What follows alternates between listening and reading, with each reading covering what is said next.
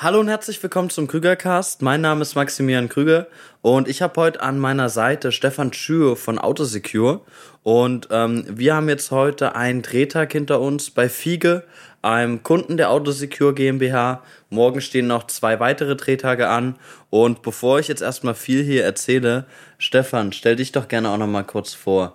Ähm, wer bist du und was macht ihr bei Autosecure? Ähm, hi Max, äh, mein Name ist Stefan Schüo, äh, Geschäftsführer, Gründer von Autosecure äh, mit Sitz in Münster. Wir beschäftigen uns im weitesten Sinne mit Automatisierung, Sicherheitstechnik und äh, allgemein interessanten Technologien. Ja, ja, auf jeden Fall, weil unsere Drehtage beschäftigen sich ja damit, dass wir eure Technologien jetzt hier gerade aufnehmen. Ähm, es war jetzt auch gut, das Ganze mal nicht nur digital zu sehen, sondern auch vor Ort. Ähm, da ist das Digitale dann irgendwann immer limitiert. Wir hatten uns ja mal ganz ursprünglich rund um das Thema Mitarbeitergewinnung kennengelernt, machen jetzt aber gerade Projekte in einem ganz anderen Bereich ähm, seit ein paar Monaten. Also da geht es ja hauptsächlich darum, eure Produkte zu vermarkten, ähm, B2B-Leads zu gewinnen, äh, auch über die digitalen Medien, LinkedIn, Facebook, Instagram. Ähm, und wir hatten jetzt aber heute auch wieder beim Thema Mitarbeiter äh, ein ganz spannendes Gespräch, weil äh, du hast ja gesagt, dass über die letzten Monate ähm, du begonnen hast, immer weniger auf Subunternehmen ähm, zu setzen und mit Subunternehmen zu arbeiten. Du wolltest natürlich jetzt nicht mit dem, mit dem jungen Unternehmen so schnell so viele Kosten aufbauen, mit einem eigenen Mitarbeiterstamm und Du bist aber davon weggekommen und da wollte ich dich einfach mal fragen, wie, was hat dich dazu bewegt und wie war ähm, der Prozess? Ja, du hast jetzt äh, schon richtig angesprochen. Also als ich äh, oder als wir vor drei Jahren begonnen haben, ähm, dann auch ist, sag ich mal, auch meine erste Gründung. Also bin quasi jung, erster Unternehmer und äh, dann geht man ja auch eher aus einer Mitarbeiterperspektive äh, in so eine Geschäftsführungsrolle rein. Mhm. Und ähm, man möchte nicht von vornherein so viel ähm, Verbindlichkeiten, so viel, so viel Verantwortung auf, auf seinen eigenen Schultern tragen und ist dann eher mal dazu geneigt zu sagen, ich äh, verteile das vielleicht auf Subunternehmer, äh, die dann auch ein Stück weit der Verantwortlichkeit übernehmen. Und das ist äh, ein Stück weit auch für die erste Zeit sicherlich auch äh, sinnvoller Aspekt, auch jetzt im Nachgang. Äh, man kann auch viel von den teilweise gestandenen Unternehmen äh, sicherlich auch mitnehmen, äh, gewisse Ansätze seien es, äh, wie sie mit ihren Mitarbeitern umgehen, wie sie sie vergüten, was es so für ganz einfache Themen wie Stundenvergütung etc. pp. Also da kann man sich unheimlich viel auch aneignen. Aber ähm, am Ende des Tages äh, ist es immer so, die Mitarbeiter des Subunternehmers bleiben Mitarbeiter des Subunternehmens. Und wenn du eine eigene Marke aufbauen willst mit eigener Identifikationsstruktur, dann kommt man irgendwann an den Punkt, dass es eigentlich nicht mehr, äh, sag ich mal, mit den Subunternehmern äh, weitergehen kann, sondern man muss eigenes Personal rekrutieren. Mhm. Absolut, äh, das sehe ich auch immer wieder. Was meinst du mit Identifikationsstruktur? Ja, also es ist einfach, ähm, wenn man zum Beispiel äh, Menschen hat, die sich äh, vorstellen müssen am Telefon oder persönlich bei unseren Kunden.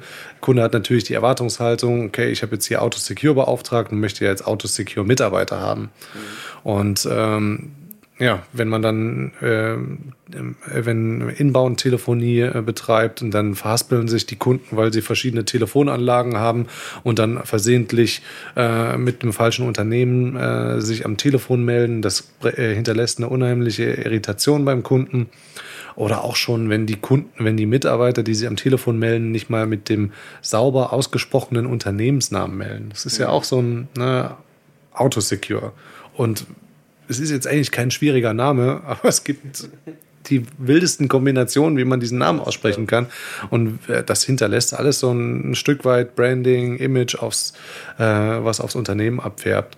Außerdem kann ich natürlich nicht sicherstellen, dass unsere die äh, Kundenkontaktpersonen, das ist bei uns eben Leitstellenpersonal und Techniker, äh, dass die ähm, auch äh, langfristig da äh, dabei bleiben, wenn ich nicht deren Arbeitgeber bin. Mhm. Ne, wenn die unzufrieden mit ihrem Chef sind, also dem Chef unseres Subunternehmers. Da kann ich noch so ein tolles Image-Branding sozusagen äh, und noch so tolle Autosecure-Kappen verteilen. Ja. Am Ende des Tages ist das dann vielleicht irgendwas zwischen denen, was denjenigen Mitarbeiter dazu bewegt, äh, dann zu gehen. Und dann sind wir äh, natürlich wieder mit wechselndem Personal konfrontiert. Und das ähm, ist ähm, einer der Aspekte. Andere Aspekte gibt es auch, sprechen wir sicherlich auch gleich drüber, aber das ist auf jeden Fall diese Langfristigkeit und dieser, dieser persönliche Einfluss. Also ich mag schon behaupten zu wollen, dass ich einen ganz guten Einfluss sozusagen auf unsere Leute auch habe und dass äh, wir auch einen sehr guten Austausch miteinander haben. Und wenn jemand was hat, dann kann er sich sofort an mich wenden. Ne? Und da sollte aus meiner Sicht halt niemand dazwischen stehen, weil das äh, wird dann immer so eine gewisserweise abgefälschte äh, Beziehung. Ja, absolut. Ähm, das ist auch tatsächlich eine Grundphilosophie, die ich bei Krüger Consulting von Anfang an hatte. Weil ich habe ähm, gesehen, es gibt viele Agenturen, die haben beschäftigen eigentlich nur drei Mitarbeiter, aber arbeiten mit 30 Freelancern. Ähm, und äh, da, ich habe selber auch mal mit so einer Agentur ganz weit in der Vergangenheit zusammengearbeitet und war auch sehr unzufrieden. Ähm, hatte aber auch damit zu tun, weil die wussten auch immer deutlich weniger über das Unternehmen, über andere Projekte des Unternehmens, welche Herausforderungen es da gab ähm, und konnten mir halt auch dementsprechend weniger weiterhelfen. Und vor allem, ähm, ich merke auch, eigentlich ist es ja auch deutlich mehr Aufwand. Also neben dem, dass es mehr kostet, es nimmt einem nur diese gefühlte Verbindlichkeit in dem Moment weg. Aber ähm, man muss eigentlich detailliertere Briefings liefern. Man muss schon sagen, wie man den Firmennamen richtig ausspricht. Und dann muss man die Arbeit kontrollieren, hoffen, dass sie in einem gewünschten Qualitätsstandard ausgeführt wird und dass es dann wieder irgendwie nach intern übergeben wird. Und ich denke, dass es da halt auch riesen Herausforderungen gibt, oder? Absolut, weil irgendwo jedes Unternehmen ist ja speziell und hat ähm, auch ganz individuelle Prozesse, individuelle Herangehensweisen. Und äh, wenn du mit Subunternehmern äh, zusammenarbeitest, die äh, der Regel ja nach auch andere Kunden haben und dann gewisse Mechanismen oder gewisse Prinzipien äh, für ihre Mitarbeiter vorgeben, die sie bei allen Kunden machen sollen, dann kriegst du niemals diesen Spezialisierungsgrad hin, den du eigentlich bei dir haben möchtest. Mhm. Ja, ganz ein, einfache Prinzipien. Du möchtest halt eine gewisse äh, Grußformel oder du möchtest eine gewisse äh, Ansprache äh, von deinen Leuten, wie sie mit unseren Kunden umgehen sollen. Mhm. Wie sollst du das, ähm, wenn du den Mitarbeiter in drei Wochen das erste Mal jetzt gesehen hast und wenn der dann fünf verschiedene Ansprachen für die Kunden, das, das kriegst du niemals rein. Und das äh, Kostenthema, ähm, das ist so der, der andere Aspekt. Ähm, da ist man ja am Anfang, äh, hatte ich eben, eben erstmal die Befürchtung, ja, kriege ich die Leute überhaupt ausgelastet und äh, traue ich mich sozusagen jetzt schon in der Zahl auch Mitarbeiter selber anzustellen und so mhm. weiter.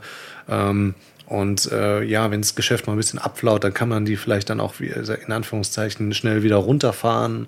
Ähm, aber das war für mich äh, in, mit der Zeit jetzt auch ein Trugschluss, weil ähm, also erstmal ist das Geschäft glücklicherweise immer nach oben als nach unten gegangen. Das ist natürlich eine positive Geschichte dabei. Mhm. Ähm, aber auch so, äh, wenn du jetzt einen Subunternehmer hast und versuchst, die ja quasi in deine Themen reinzuziehen, zu schulen, dass sie halt genau wissen, bestmöglich äh, äh, dich zu vertreten, auch wenn sie eigentlich einen anderen Arbeitgeber haben, mhm. dann bist du ja auch genau wie beim eigenen Mitarbeiter äh, auch jetzt nicht so, dass du sagst, naja, morgen brauche ich den nicht mehr und dann fahre ich ihn wieder runter, weil du hast ja auch eine persönliche Beziehung zu ihm aufgebaut. Mhm.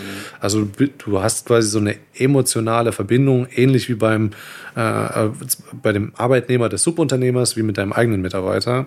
Und dann habe ich festgestellt, kannst du auch direkt eigentlich den ja. äh, Arbeitnehmer selber machen. Und für den Fall, dass das Geschäft runterfährt, ähm, da gibt es ja immer Varianten. Also sag ich mal, es gibt immer auch Leute, die vielleicht auch mal eine Zeit lang äh, sich vielleicht mal ein bisschen runterfahren wollen, die vielleicht weniger Stunden machen möchten, äh, die sich ohnehin in gewisser Weise anders orientieren möchten. Und äh, also ich glaube, diese, diese Hoch-Runterfahr-Mentalität, ähm, die kriegt man dann äh, beim, beim eigenen Stamm äh, ich, hoch mentalität ist natürlich blöd gesagt, sondern dieses, dieses äh, flexible äh, Stundenkontingent, das kriegt man beim eigenen Mitarbeiterstamm in gewisser Weise auch äh, hin in irgendeiner Form. Ja, und letztendlich ist es ja auch ein unternehmerisches Risiko, was wir tragen. Man muss vorarbeiten, um für solche Zeiten äh, gewappnet zu sein. Das gehört ja, denke ich, auch mit dazu, ähm, dass man halt nicht die Phasen eins zu eins durchreichen muss, um das mal so zu sagen.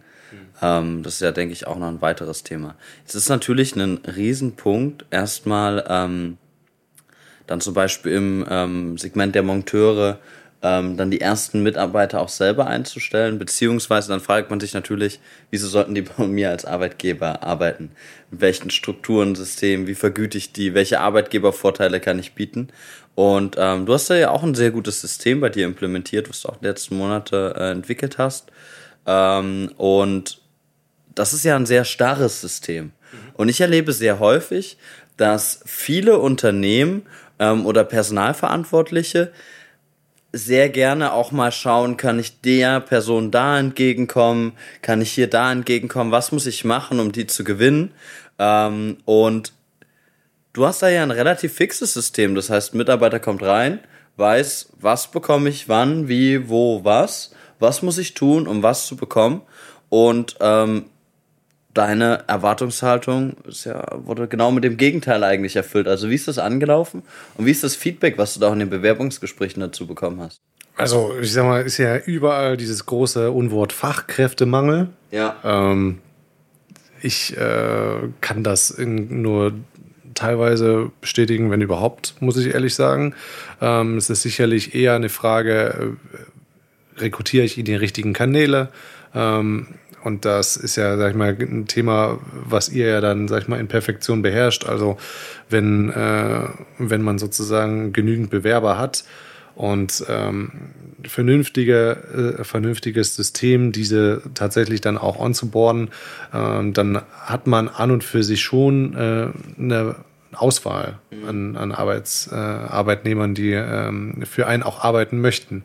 Und dann kommt eben der Punkt mit diesem starren System, ähm, das ist für mich ähm, und auch für die, für die Jungs und Mädels ist das äh, ein viel fairerer Prozess, mhm. äh, wenn sie genau wissen, das, was ich verdiene, verdient mein Kollege oder meine Kollegin auch.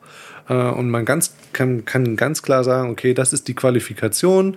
Ähm, es gibt bei uns dann, sag ich mal, in der Montage zum Beispiel drei Qualifikationsstufen. Entweder bin ich in der A, B oder C. Äh, und ähm, dann kann man sprechen, wie viel Erfahrung hast du in dem Segment. Okay, du hast noch nicht so viel Erfahrung. Dann gruppieren wir dich jetzt im Einvernehmen äh, auf Kategorie A ein für einen gewissen festen Zeitraum. Und ähm, dann sprechen wir am Ablauf dieses Zeitraumes, dass wir dich möglichst schnell quasi in Kategorie B, Kategorie C bekommen. Mhm. Und das ist dann äh, für also es sorgt für we wesentlich weniger Unruhe, weil man kann sich ja vorstellen, wenn äh, der eine Mitarbeiter vielleicht mehr verdient, aber ähm, äh, schlechtere Arbeit macht als der andere, ähm, das führt ja eigentlich dazu, dass beide unzufrieden sind. Ja. Und äh, also der eine er ist, sag ich mal, einem psychischen Druck ausgesetzt, weil er äh, äh, sich vielleicht schämt, dass er mehr verdient, aber hier dem anderen äh, nur hilft. Und der, derjenige, der die Last trägt, aber weniger verdient, na, der fühlt sich natürlich erst recht äh, irgendwo ja, der verarscht. Ne? wohl, ja, ja. So. Und äh, da helfen natürlich diese, diese starren Systeme. Und ähm, gut, dann muss man sich im Vorwege halt ein klares, ähm, äh, klares Konstrukt überlegen ähm, was will ich äh, an Benefits geben, wann will ich welche Benefits geben, was will ich denjenigen äh, für Aufstiegschancen generieren, äh, ermöglichen. Und dann muss man da wirklich auch, äh, ich sag mal, die, die, die, die Schüspe haben, auch mal zu sagen, ähm, okay, das, auch wenn es ein guter Bewerber ist, äh, du bist mit dem System nicht einverstanden, dann tut es mir leid, dann kannst du bei uns nicht ja. anfangen dann muss man einfach äh, das nächste Bewerbungsgespräch führen und das nächste Gespräch. Und äh, wie gesagt, äh, dann äh, über einen vernünftigen Rekrutierungsprozess ähm, dann einfach die, die Quantität an Bewerbungsgesprächen erhöhen, ja. weil ähm, dann funktioniert es. Wenn man jetzt natürlich feststellt, okay, neun von zehn Mitarbeitern, weil ich jetzt irgendwie äh, drei Euro unter Mindestlohn bezahlen will, äh, wollen bei mir nicht arbeiten, dann sollte ich vielleicht an meinem, meiner Methodik einmal arbeiten, aber dann wärst du auf jeden Fall ein richtig guter Recruiter, dass einer von zehn davon bei dir arbeiten möchte. äh, dann erstmal Glückwunsch an dich. Ähm, aber da hast du vollkommen recht. Also da muss man sich natürlich immer wieder hinterfragen. Wir vergleichen solche Themen auch immer mit KPIs, die wir einfach kennen vom Kleinstunternehmen oder Kleinunternehmen bis zum Konzern. haben wir ja KPIs aus allen Bewerbungsprozessen. Kann, dann kann man das auch gut abgleichen. Ist das eigentlich gerade im Lot oder ist irgendwas faul, weil ähm, die Anzahl an Bewerbungsgesprächen zu Probetagen, das ist unterirdisch oder nach einem Probetag kommt niemand mehr wieder, äh, um da natürlich dann halt auch zu erkennen, was wurde vielleicht an dem Tag falsch gemacht äh, oder was ist vielleicht dann auch im System dahinter ähm, nicht ganz richtig oder vielleicht auch nicht richtig kommuniziert. Das sehe ich auch sehr häufig und ich glaube, da ist auch diese klare Kommunikation wichtig. Also ich selber komme eigentlich auch aus dem Konzernumfeld. Ich war damals Ingenieur bei Siemens und ähm, da war es so, ähm, es gab natürlich auch die Strukturen, aber dort war, gab es halt auch viel Missgunst immer unter allen. Das ist, glaube ich, im Konzern relativ normal. Es ist alles sehr politisch. Und gerade in so einem Umfeld mit Missgunst erlebst du natürlich auch, dass man manchmal selbst jemanden, der hierarchisch über einem steht, gar nicht sein Gehalt zuspricht.